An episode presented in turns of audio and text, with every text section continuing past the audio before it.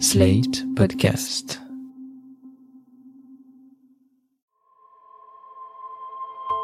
Quand j'étais enfant, je pensais que mon père était algérien car il était né de l'autre côté de la Méditerranée.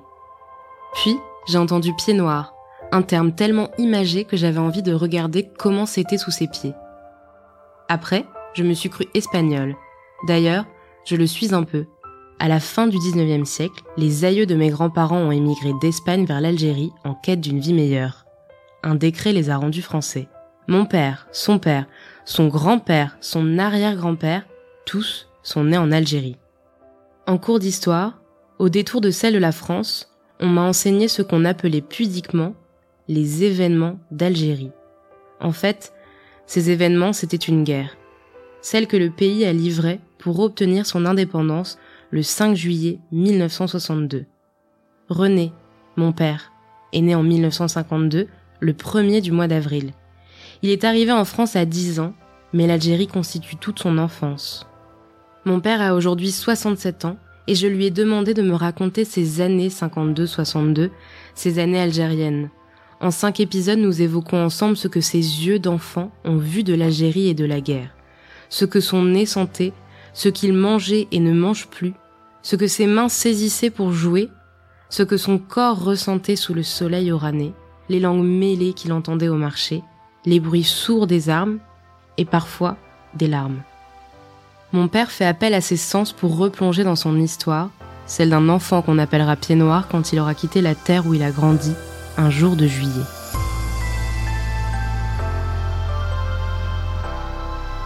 « 52-62, mon enfance en Algérie, épisode 1, les sons de l'Algérie, ceux des gens, de la vie, de la rue. Oh, la rue, ben, elle est, elle est chamarrée, pour le moins.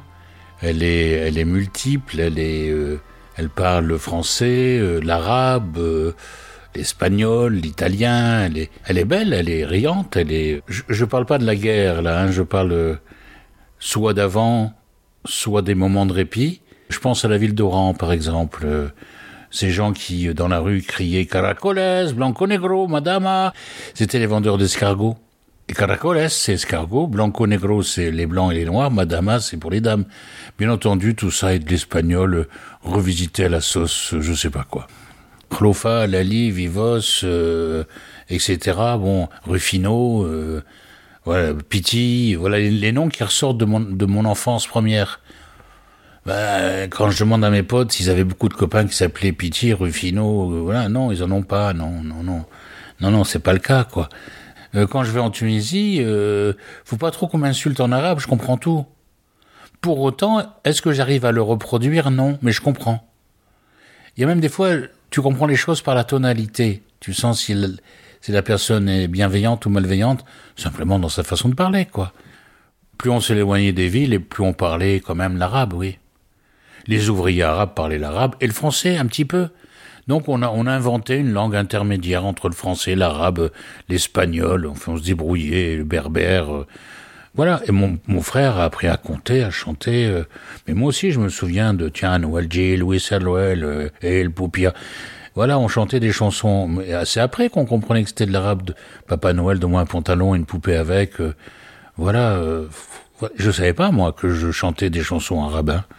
Parce que surtout que c'était le Papa Noël, en plus. Donc t'imagines, euh, il y a un truc qui va pas bien. Donc c'est mes copains d'origine arabe qui m'apprenaient une chanson euh, qui n'avait rien à voir avec leur religion euh, en arabe.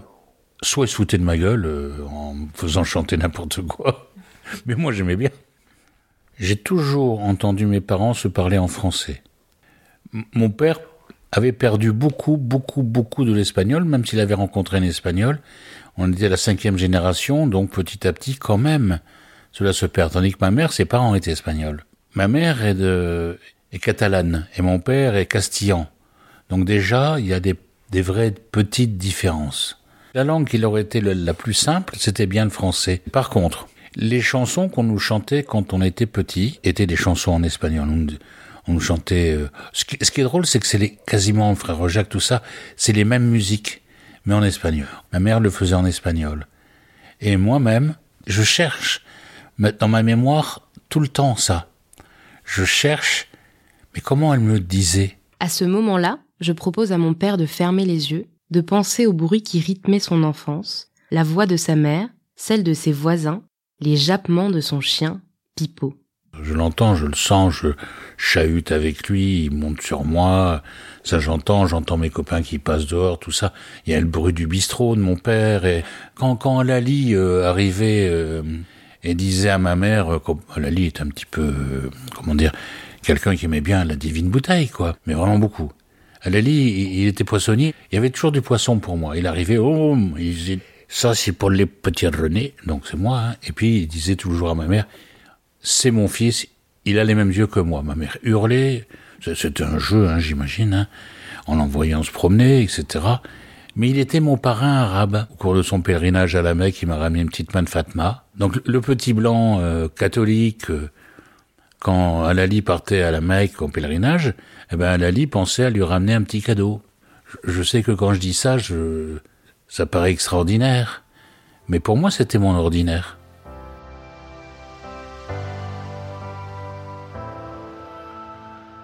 Puis arrive un jour où, à la douce musique de la vie d'enfant, se substituent d'autres sons, ceux des combats, de la peur, de la guerre. On n'est pas dans une guerre telle que on peut se l'imaginer. Je sais qu'il y a des gens qui, malheureusement, euh, ceux qui ont été déportés, c'est tous les jours que ça se répète. Nous, c'était par instant, par instant, qui pouvait durer. Hein. Tout d'un coup, t'apprenais que ton cousin était mort, ou t'apprenais qu'un tel était décédé dans un attentat, dans... Et puis tout d'un coup, il y avait, euh, par exemple, j'étais petit.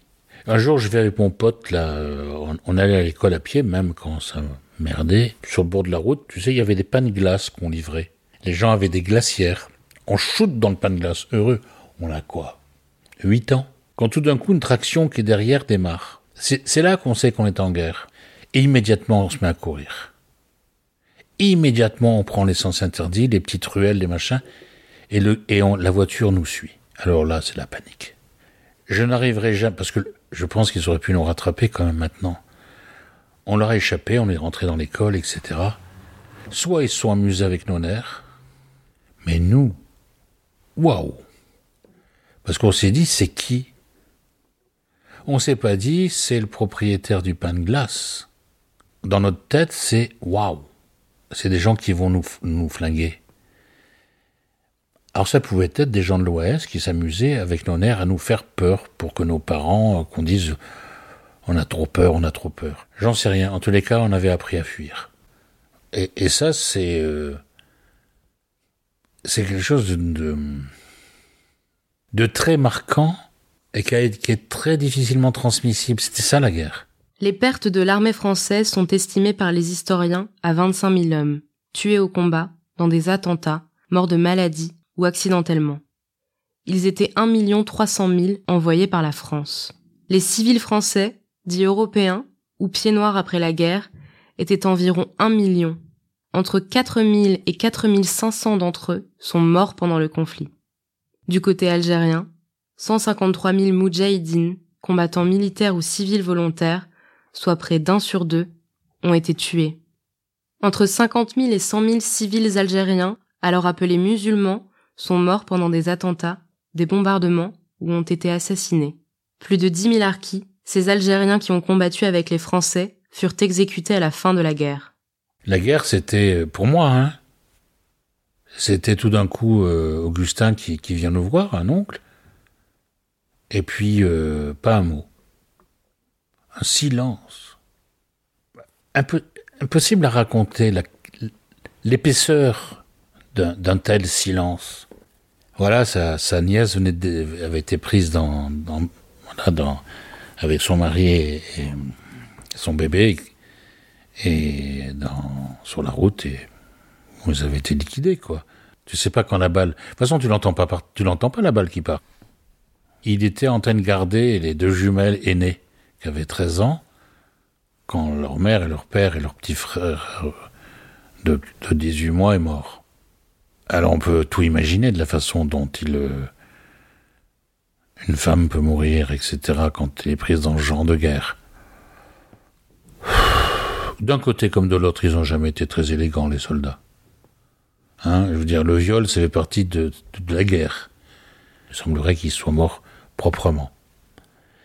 Mais il n'en pouvait plus, il pleurait et pleurait parce qu'il se retrouvait avec deux, filles à qui il devait dire que ses parents étaient morts, mais il était incapable de leur dire.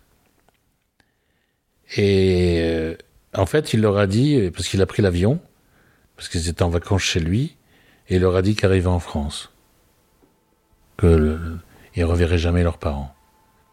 Si, voilà, on a, on a toujours envie d'enterrer nos morts, quoi, mais là tu peux pas.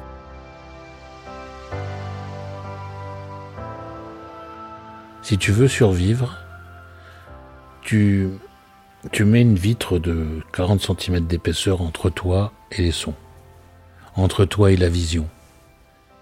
À la vérité, je n'entends pas. J'ai assisté à des scènes bizarres. J'arrive pas à bien mettre les mots, tu vois bien. Hein. Dans, la rue, euh, de ma fenêtre, euh, tout au, bout de la rue, il y avait la caisse d'allocation familiale, donc euh, dans une, il y avait quelques femmes habillées en traditionnel algérien.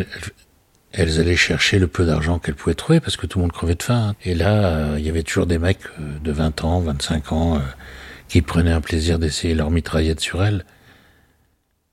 Donc tu es là à ta fenêtre, t'as as, 8 ans et t'assistes à une scène d'assassinat en quelque sorte. Il n'y a pas d'autre mot que de parler d'assassinat. Tu vas pas me dire que c'est de la guerre, ça.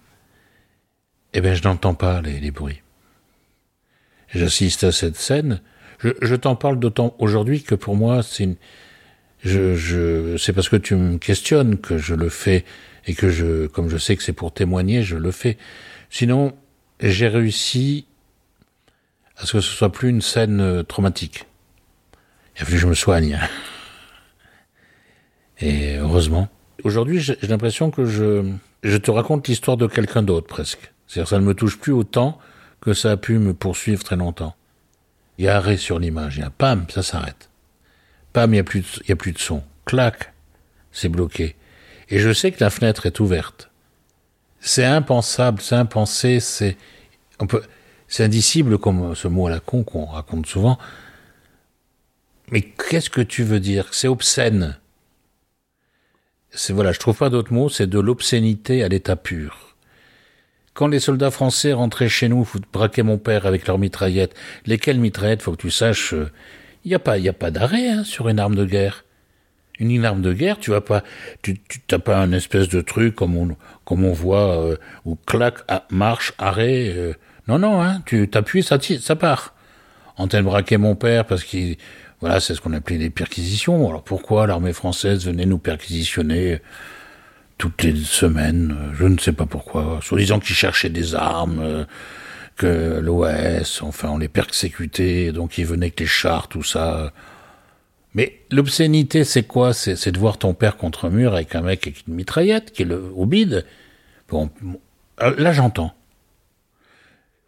C'est très étrange, là j'entends. J'entends surtout parce que c'est mes parents. Il est 2-3 heures du matin, mon père a... De toute façon, hein, ça faisait des heures qu'ils étaient en bas de notre immeuble, hein, euh, avec leurs chars et tout ça, à venir nous perquisitionner. Parce que bon, ils mettaient toujours beaucoup de temps, euh, voilà. Ils aimaient ça, puis bon, la, folie des hommes était telle qu'on leur jetait tout ce qu'on avait par la fenêtre qui leur tombait sur la gueule. Donc ils étaient, voilà, on les énervait euh, plus que plus, quoi. On leur lançait des insultes, on, on met les femmes vider toutes leurs bouteilles d'huile dans les escaliers, on bloquait les ascenseurs, ils se la gueule, enfin bon. Mais ça, c'est le folklore. Donc on était relativement réveillés, et puis de toute façon, ils n'ont pas tiré. Peut-être que s'ils avaient tiré, je, moi aussi, j'aurais tiré le rideau, quoi, je n'entendrais plus rien. Mais j'entends mon père dire, mais je suis un ancien combattant, il me dit, en a à foutre. Ils en avaient rien à foutre. Et mon père, il voyait l'uniforme qu'il avait défendu. Le foot contre mur, c'est un peu un paradoxe, tu comprends donc, euh, voilà, il y a des scènes comme ça. Là, j'entends. De même que j'entends quand on tapait sur les casseroles euh, jusqu'à des, 11 heures. Mais nous, nous, les gamins, nous avions le droit de faire du bruit la nuit. Tu penses bien que c'était la fête. Mais c'est une fête. Mais au fond de nous, il y a quelque chose qui, qui, qui est de travers. C'est peut-être ça l'hystérie. Tu rigoles, tu rigoles, mais en fait tu rigoles pas. Tu ris jaune. Alors bon, effectivement, on en a bousillé des gamelles en fer blanc de nos parents avec nos cuillères en bois, puis c'était qui faisait le plus de bruit. Donc c'était les fameuses nuits où on tapait sur nos gamelles. Et, euh, après ça, il y avait les nuits bleues, blanc et rouge, ça c'est le, fameux OS. Donc euh, au début tu comptes, hein, poum, ah on dit ça c'est dans tel quartier, poum, ah ça c'est plus près, poum. Et puis après on compte plus quand on arrive à 60, 70. L'OS avait sorti un slogan, la, valise ou le cercueil. Donc il fallait terroriser la population. Il voulait, euh, puisqu'on avait perdu euh, la guerre d'Algérie, alors autant ne rien laisser sur place. Donc, euh, et puis, il y avait toujours des commerçants qui disaient, mais moi je me sens bien là. Et s'ils avaient eu le malheur de le dire devant quelqu'un de l'OS, dans la semaine, leur boutique allait exploser.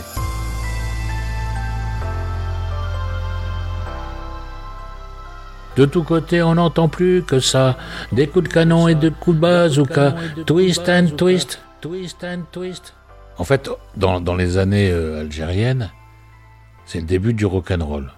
Donc, et donc, nous, on chantait.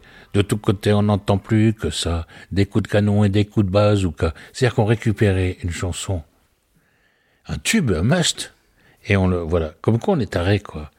Nous, les gamins. Je me souviens, euh, c'est nous les Africains, des choses comme ça, oui.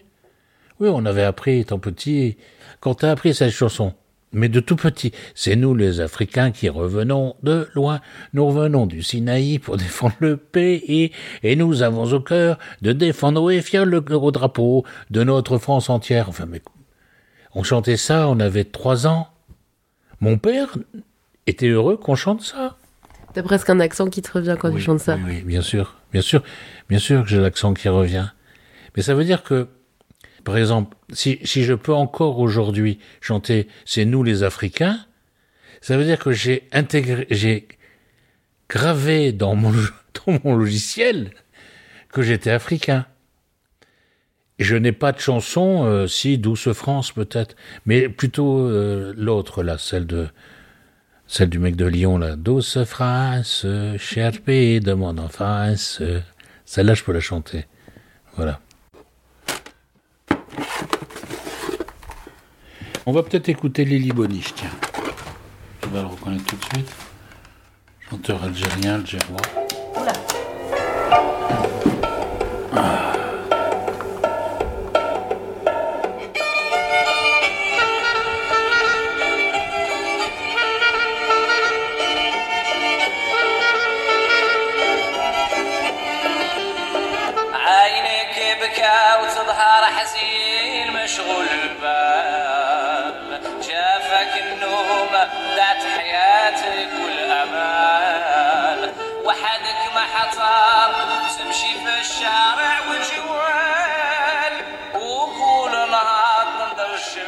Je vais te faire écouter Alger.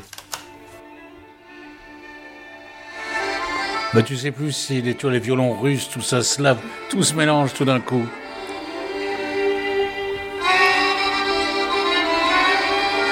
L'accordéon, c'est tellement frangaouitre, tellement franco-français, la musette, quoi. Et tout d'un coup, il y a ça qui arrive.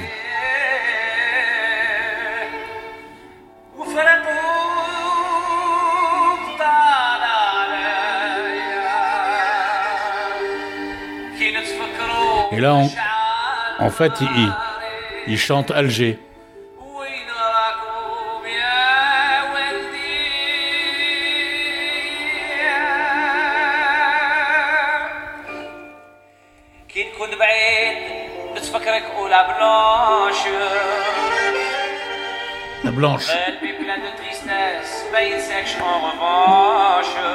En revanche. Tristesse. Oui, tu places du gouvernement place du gouvernement.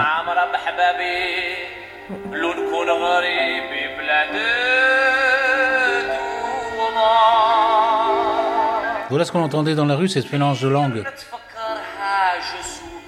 J'aime toutes les villes un peu plus comme l'Algérie. Dans ma famille, on a arrêté de chanter.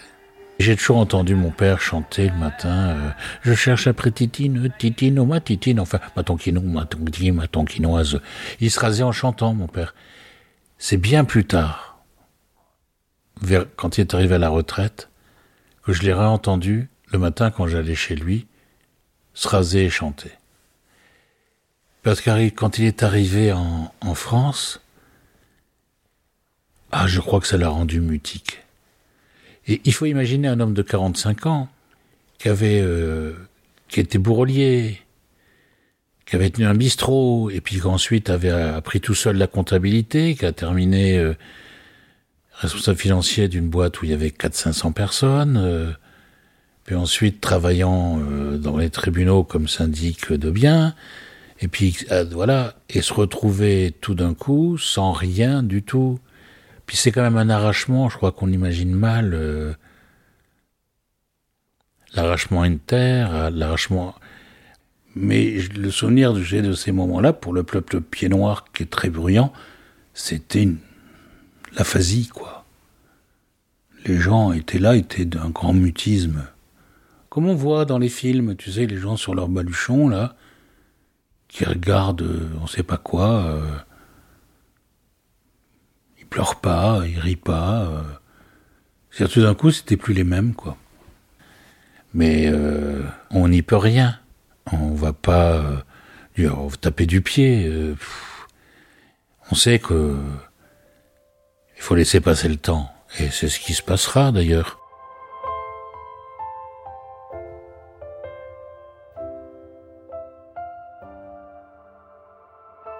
C'était 52-62, Mon enfance en Algérie, épisode 1, une série à retrouver sur slate.fr ou sur votre plateforme de podcast préférée. Si ce podcast vous a plu, n'hésitez pas à vous abonner, à lui mettre 5 étoiles et à le partager.